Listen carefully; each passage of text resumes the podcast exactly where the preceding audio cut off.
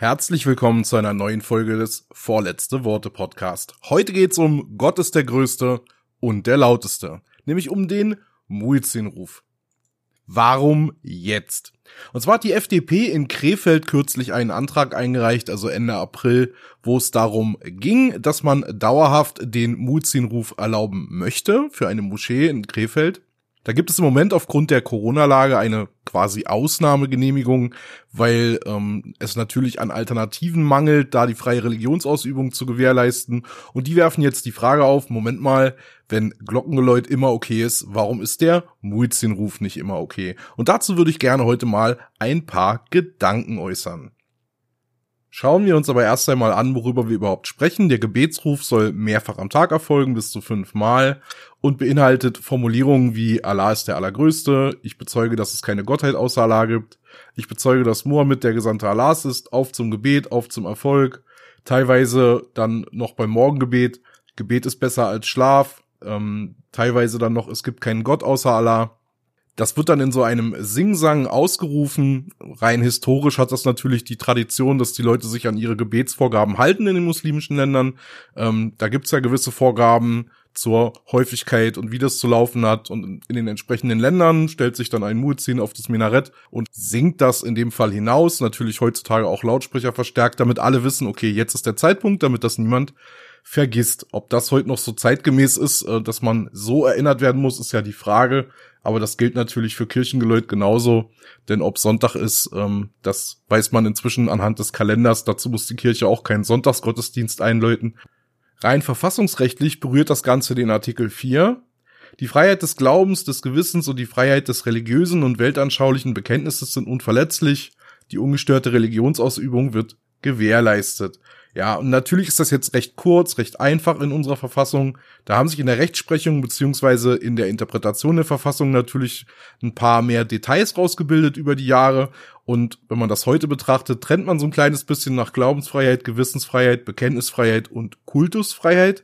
Da gibt es ganz verschiedene Urteile, was die einzelnen Aspekte angeht.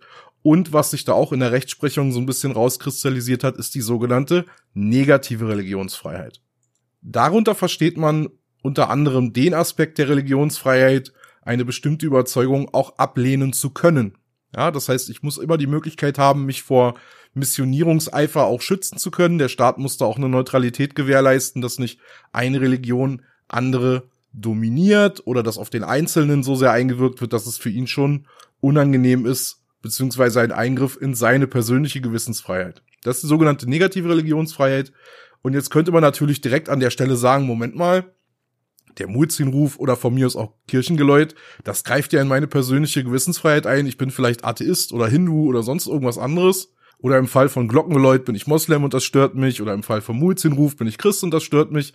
Aber so einfach ist das an der Stelle leider nicht. Denn das Bundesverfassungsgericht hat 2003 entschieden, dass aus dem Artikel 4 Grundgesetz kein Recht folgt, vor fremden Glaubensbekundungen, kultischen Handlungen oder religiösen Symbolen verschont zu bleiben. Das ist jetzt die Kultusfreiheit, von der ich vorhin schon gesprochen habe. Das heißt, jede Religion muss auch die Möglichkeit haben, ihre entsprechenden Riten zu praktizieren. Jetzt ist natürlich die Frage, ist so ein Ruf wirklich vergleichbar mit dem Kirchengeläut? Also ist das ein Ritus, der vollzogen wird? Oder ist das überhaupt elementar für die Religionsausübung? In beiden Fällen könnte man natürlich Nein sagen. Denn sowohl das Kirchengeläut als auch der Muezzinruf sind nicht erforderlich, dass Anhänger der jeweiligen religiösen Gruppe mitbekommen, dass da ein Gottesdienst stattfindet. Ja, heute gibt's Handy, es gibt überall Digitaluhren, es gibt digitale Kalender.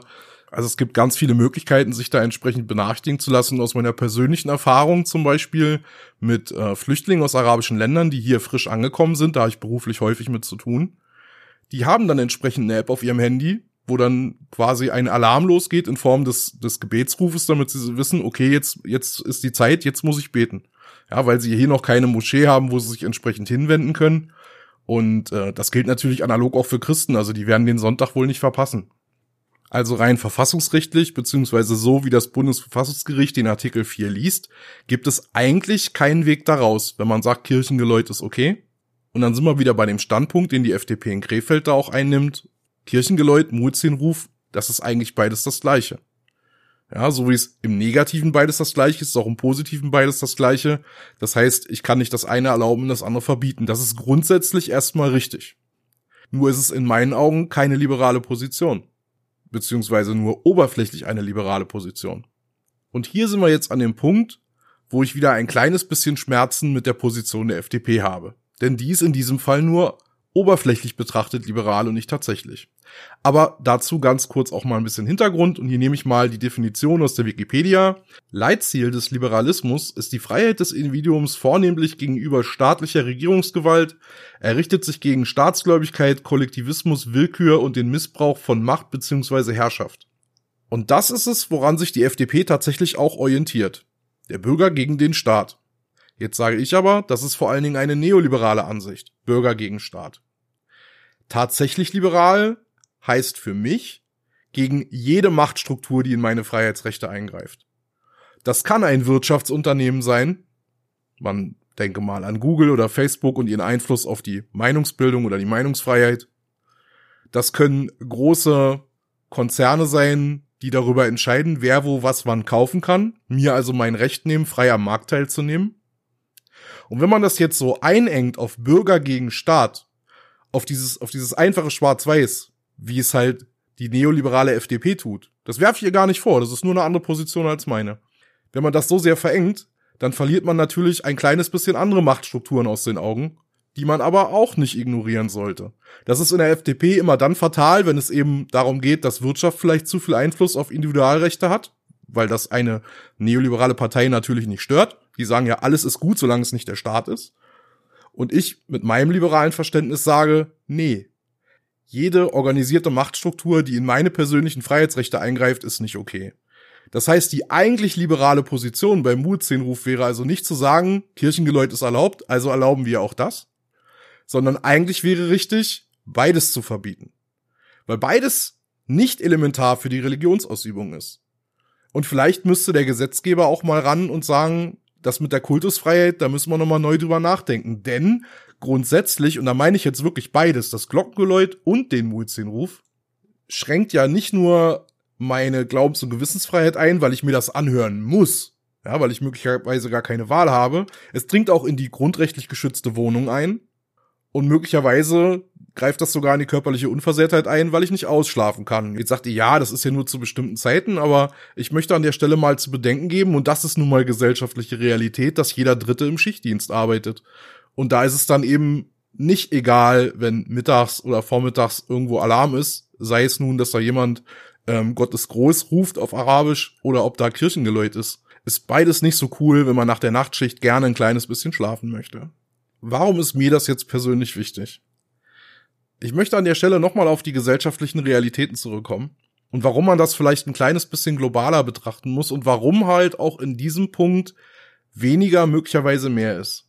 Und ich möchte an dieser Stelle auch nochmal ganz klar die Frage aufwerfen, ist das denn jeweils wirklich erforderlich für die freie Religionsausübung? Wenn die Kirchenglocken nicht läuten und der Muezzin nicht ruft, hindert ein irgendjemand daran, zu einem Gottesdienst zu gehen? Ich denke ja nicht.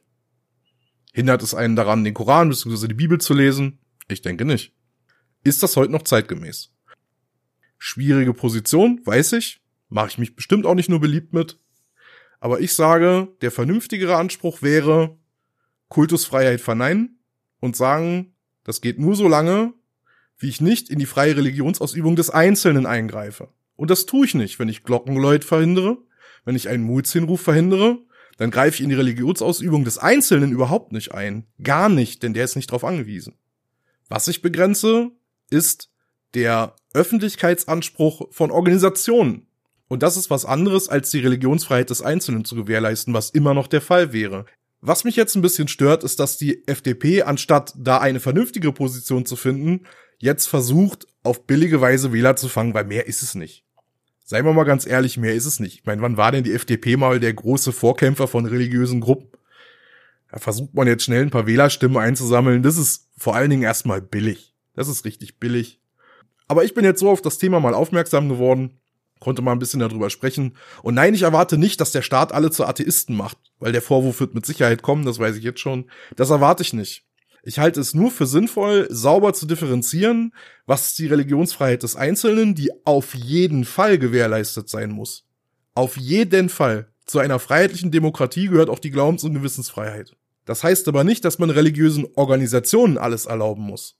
Ja, diesen Öffentlichkeits-, Macht- und Dominanzanspruch, den solche Organisationen nun mal haben. Selbst wenn man jetzt gläubiger Christ ist, weiß man doch, was bei der Kirche noch so hinten dran schwebt. Selbst wenn man jetzt gläubiger Moslem ist, weiß man, was es für Probleme teilweise mit den Moscheen gibt. Das kann man eben nicht ausblenden und deswegen ist es wichtig, da eine rote Linie zwischen Mensch und Ideologie zu ziehen. Dem einzelnen Menschen zu erlauben, dass er glauben kann, was immer er möchte, aber diesen Organisationen eben nicht zu weit entgegenzukommen. Und zwar keinen, egal welchen. Das hat auch nichts mit Tradition zu tun. Ich bin nicht der Meinung, nur weil die Kirchen das hier schon äh, 1500 Jahre lang machen, haben sie irgendwie mehr Rechte als eine Moschee. Nein. Beide sollen bitte, das vereinfache ich an der Stelle mal, mich in Ruhe lassen. Und für alle diejenigen, die jetzt denken, da hat sich der Simon mit seinen klar atheistischen Positionen zu sehr in religiöse Belange eingemischt, der denkt sich das bitte mal umgekehrt.